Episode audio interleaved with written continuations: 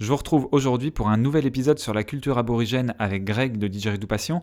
Aujourd'hui, on va parler du Dreamtime, le temps du rêve. C'est la mythologie euh, des aborigènes qui explique la création du monde, mais pas que. On va le voir avec Greg, vous allez voir, c'est assez passionnant parce que c'est beaucoup plus vaste qu'on pourrait imaginer. C'est à la fois très simple, entre guillemets, et à la fois très vaste. Salut et bienvenue sur les podcasts de Wacademy. Je m'appelle Gauthier Aubé et je suis le fondateur de Wacademy, une école de didgeridoo en ligne. Salut Greg Salut Gauthier alors aujourd'hui, on va parler d'un de, sujet sur, euh, sur les aborigènes d'Australie, sur la mythologie, euh, le, Dreamtime. On va commencer un peu large. Est-ce que tu peux nous, nous, en dire un peu plus sur euh, ben, qu'est-ce que le Dreamtime, le, le temps du rêve en français? Alors le Dreamtime, c'est vraiment un sujet qui est très très très intéressant, puisqu'au final, c'est, si on peut dire ça comme ça, la source de la religion euh, aborigène. Si on doit donner un nom en fait euh, français à ce qu'on pourrait nommer le Dreamtime, euh, c'est en quelque sorte leur, religion, c'est ce qu'on appelle le temps du rêve. Dans le terme traduit français. Alors qu'est-ce que le temps du rêve? Eh ben, Au final, c'est pour un aborigène la création du monde. Comment est-ce que le monde a été créé? Comment est-ce que les aborigènes sont arrivés sur cette planète?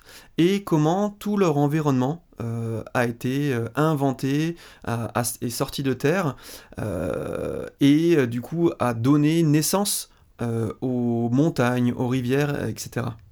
Ok, donc en gros, c'est une, une, explication de l'histoire du monde. Oui, exactement. C'est vraiment pour eux une explication de comment est-ce que le monde a été créé par euh, les ancêtres justement créateurs du, du Dreamtime. Ouais, d'accord. Donc j'ai regardé un peu avant de, préparer là, le podcast, euh, quoi, avant de faire le podcast. Je suis allé lire un petit peu et j'ai vu que euh, en fait, je suis un peu perdu dans le sens où, oui, ça parle de l'explication de, par exemple, comment cette montagne est arrivée là. C'est quand on va rentrer un peu plus dans les détails avec les, animaux totems ou quoi, je sais pas comment les appeler exactement. Mais est-ce que, est que le, Dreamtime fait partie vraiment des temps anciens pour, pour toi ou est-ce qu'il fait aussi euh, il est encore actuel? Tu vois tu vois ce que je veux dire? Est-ce qu'il s'actualise avec l'histoire des aborigènes? Par exemple j'avais vu que euh, dans les traditions euh, orales, l'arrivée des colons en Australie, c'était rentré dans toute l'histoire, toutes leurs, leurs, histoires, tu vois. Est-ce que le Dreamtime, ça rentre là-dedans ou non? C'est deux choses un peu différentes. Tu vois ce que je veux dire? Je sais pas trop si je suis clair. Oui, bah, en fait, euh, oui, oui, euh, enfin, t'es clair, pas, pas, tant, mais j'ai compris le fond de ta pensée. dans, dans, le sens où, euh, en fait, si tu veux, on peut dire que le Dreamtime évolue. C'est peut-être là où tu voulais en venir. Oui, voilà, c'est ça. C'est-à-dire voilà, c'est-à-dire que en gros, euh, les aborigènes ont leur histoire qui remonte à, des milliers d'années, euh, qui leur permet euh, non seulement de vivre, de raconter leur, histoire, mais également de se déplacer. Comme on l'avait dit dans le premier podcast, les aborigènes étaient des nomades, et en fait, ils, se, arrivaient à se déplacer dans le temps via leurs histoires du temps du rêve, qui leur permettait en fait de retrouver dans la Terre des lieux stratégiques qui correspondait par exemple à un rocher qui avait une forme un petit peu bizarre d'animal, et bien pour eux c'était la représentation d'un animal totémique, euh, ou une rivière en forme de S, et bien c'était le serpent arc-en-ciel qui avait par exemple créé cette rivière, et quand ils se retrouvaient à cet endroit-là, ils savaient comme une carte mais en fait c'était leur histoire. Comme tu le disais, les aborigènes, euh, c'est une tradition qui est orale, donc ils n'avaient pas de papier à proprement dit. Euh, donc du coup, en fait, il n'y avait pas de, récit, de, d'écrit, pardon, pas de, de, récit justement, c'est, ce qui se racontait euh, des, holders, donc des, des, anciens aux plus jeunes. Et en fait, ils se transmettaient ces histoires du temps du rêve pour arriver en fait à se situer sur leur chemin comme une carte. Et du coup, il y a en effet tout un côté mythologique parce que bah, au final, euh, ce temps du rêve se, rapproche de leur, leurs esprits totémiques, comme tu le disais un moment, euh, ça on, pourra y revenir plus tard, propre à chaque, à chaque tribu. Euh, mais essentiellement, c'était dû, bah, en fait, donc les anciens qui racontaient les histoires aux jeunes. on peut l'imaginer très bien, un aborigène autour d'un feu dans une veillée qui raconte le chemin pour rejoindre le, prochain, petit billabong où se trouve l'eau à, son enfant en disant ben voilà on va passer euh, par un arbre tordu euh, qui ressemble à un iguane. Euh, entre temps on croisera la rivière qui porte le nom d'un tel et un tel animal. Et tous ces, ces, ces, ces récits étaient pour la plupart du temps chantés en fait. Ah oui ok.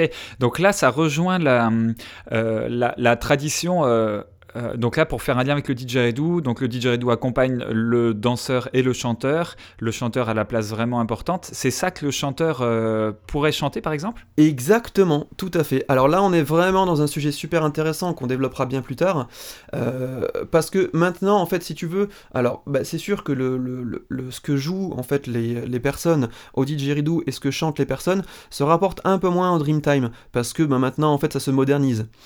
mais dans, dans le temps, c'était clairement ça. Les cérémonies qui se passaient, alors ça pouvait avoir lieu euh, pendant un mariage, du coup bah forcément euh, les cérémonies s'axaient sur ce mariage, ou à l'inverse par rapport à un décès.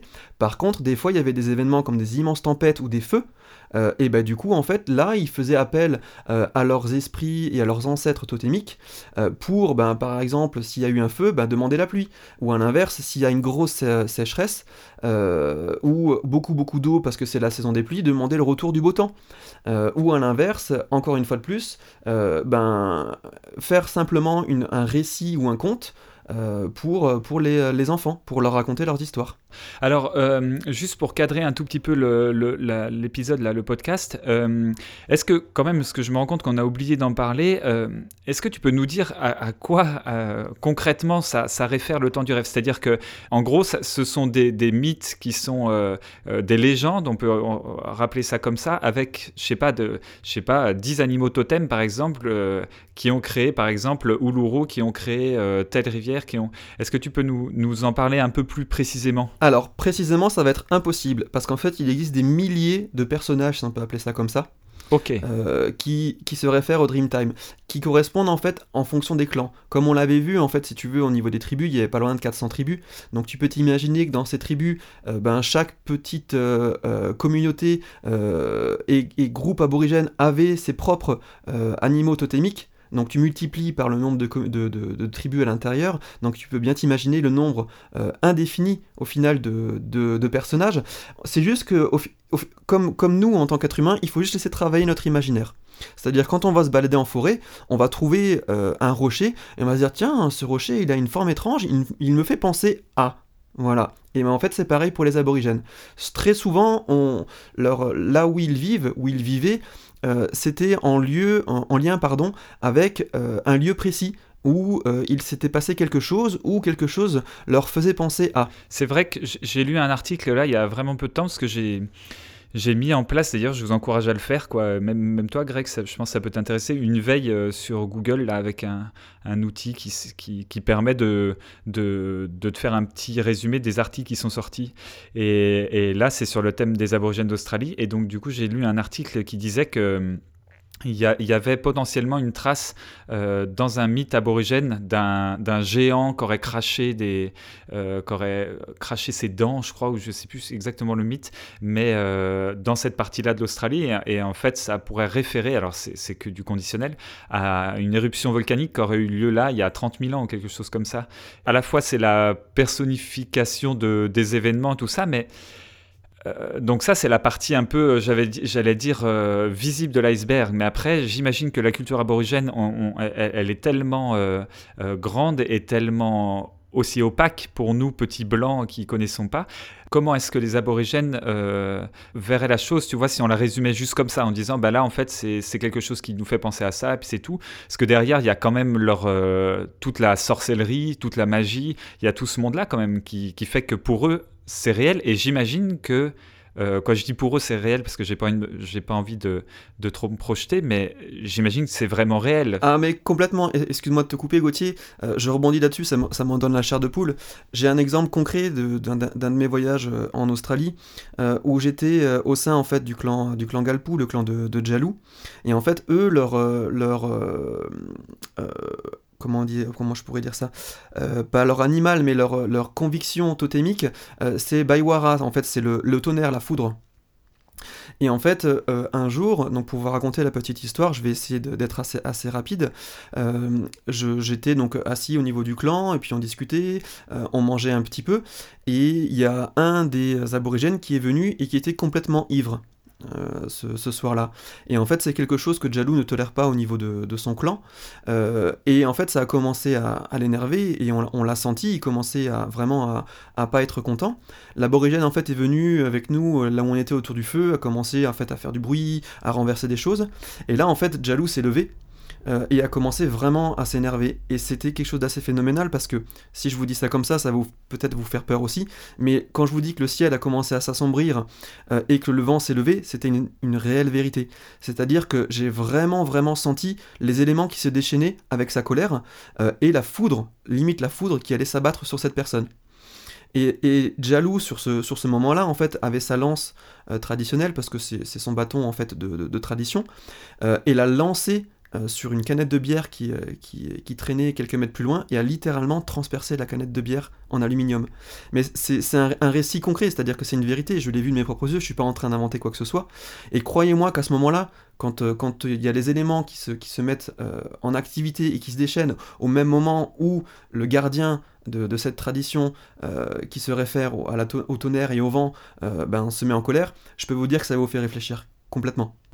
Oui, j'imagine, parce que je trouve que c'est toujours euh, tout le, euh, tout le jeu de la vie, parce qu'en fait, euh, tu vois, évidemment qu'on peut dire oui, c'était des probabilités, quoi, tu vois, il y a eu des mouvements de circonstances, mais sauf que quand on le vit, quoi, je trouve qu'il n'y a rien d'autre qui remplace le, fait de le vivre et de sentir la réalité. Complètement. Tu vois ce que je veux dire et, que du coup, quand tu dis que ça fait des frissons et tout ça, tu vois, c'est vraiment des choses qui touchent au-delà en fait de juste de, rationaliser ça et tout. Mais c'est pour ça que je te rejoins sur le fait, tu vois, de ce qu'on dit euh, par rapport à, la modernité de ce que nous on vit, par rapport à nos religions qu'on a ici.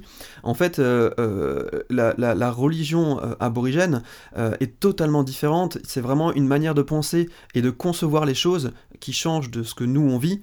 Et en fait, quand on est là-bas et quand on vit là-bas, euh, bah, en fait, on est immergé en fait dans un monde euh, qui est qui est au final extrêmement vieux, euh, et qui vit avec la modernité. Et c'est là en fait où le mélange des deux est des fois très étrange parce qu'on assiste à des cérémonies et en même temps euh, à des personnes qui utilisent des équipements modernes comme des téléphones, comme des écouteurs.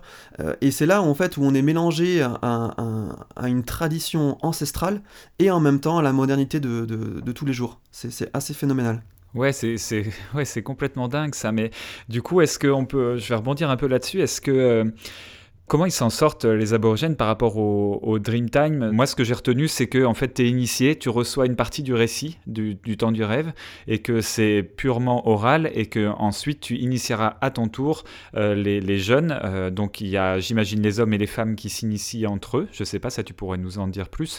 Comment est-ce qu'ils gèrent ça? Est-ce que la tradition arrive à perdurer quand même tant bien que mal? On en parlera, hein, tout ça, vraiment des dégâts de la colonisation, comment les aborigènes gèrent ça, mais tu peux nous en dire un peu là-dessus Oui, alors bah, rapidement, tu as entièrement raison, tu l'as bien décrit en fait dans, ce que tu viens de me dire.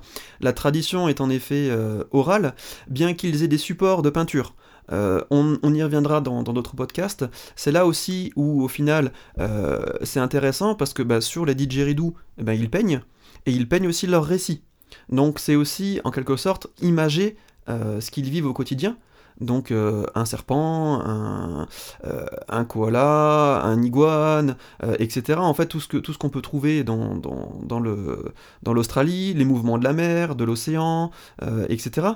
et du coup, cette tradition est en effet orale, donc transmise de l'ancien au plus jeune, et transmise via les supports de peinture, comme les peintures sur écorce, les, les didgeridoo, ou ce qu'on appelle aussi les poteaux creux, les holologues. Qui sont des gros didgeridoo, ça en gros. en bah gros, euh, oui, pour résumer c'est ça. C'est ça, vraiment résumé rapidement, parce qu'au final, c'est ce qu'on appelle de l'hologue, mais traditionnellement, c'était les funeral pôles, donc c'était les urnes funéraires. Voilà, donc là c'est encore, encore plus loin dans, les rites. Euh, alors la question que tu me posais c'était qu'est-ce qu'il en est de nos jours? Euh, bah, C'est comme je le disais, en fait on assiste à un, mélange de, des traditions.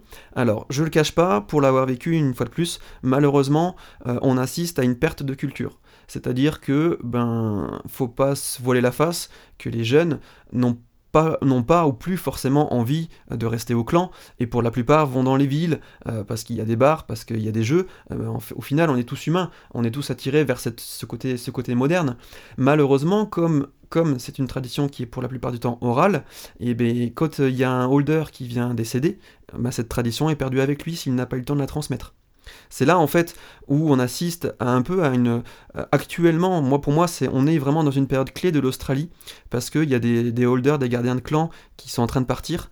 Là, on a encore heureusement Jalou euh, qui est le plus connu de tous, qui est encore vivant et qui est en train de faire la passation à son fils de toute cette tradition.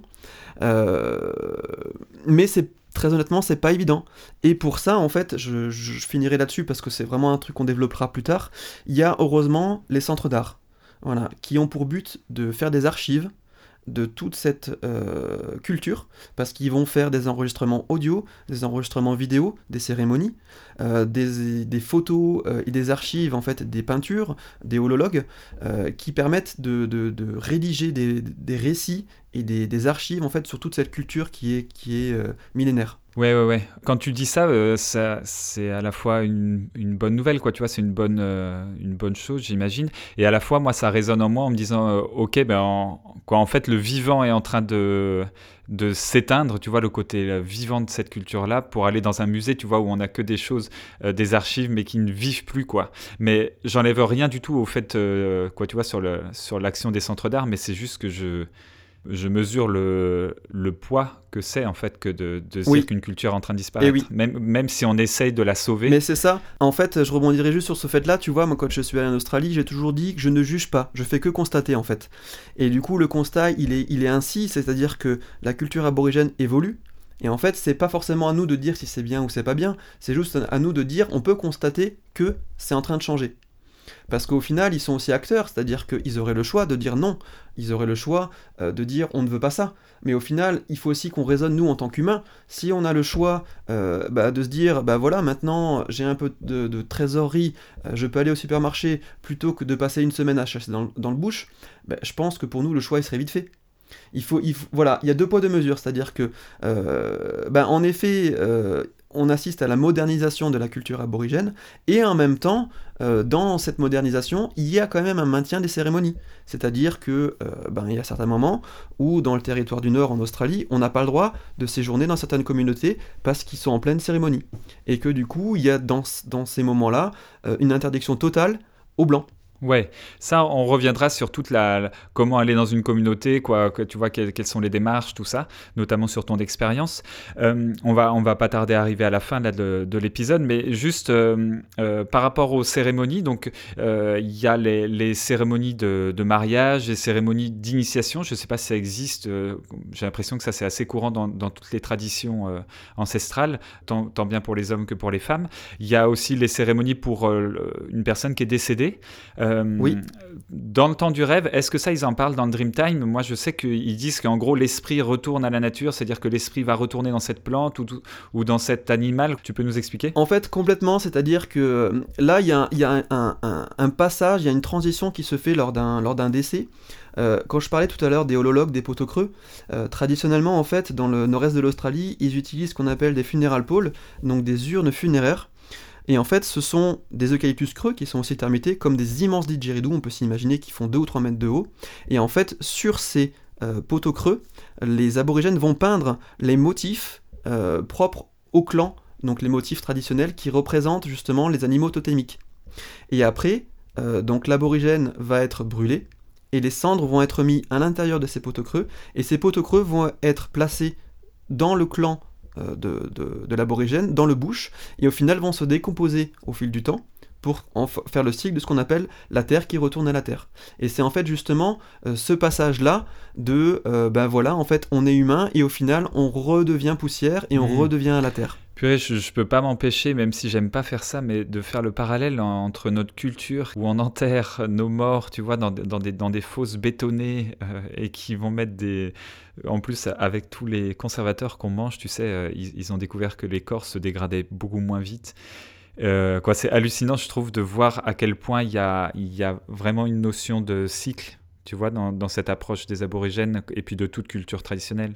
Et comme à, quel point notre société s'en est éloignée, tu vois, de cette notion de cycle. Complètement. Ah mais je, suis entièrement d'accord. Et j'ajouterais juste Gauthier euh, par rapport à tout ce que tout ce que je suis en train de citer que c'est vraiment aussi propre au nord-est de l'Australie, parce que du nord au sud, les traditions sont pas les mêmes. Donc là, je parle de, de, de, de funeral pole et d'incinération.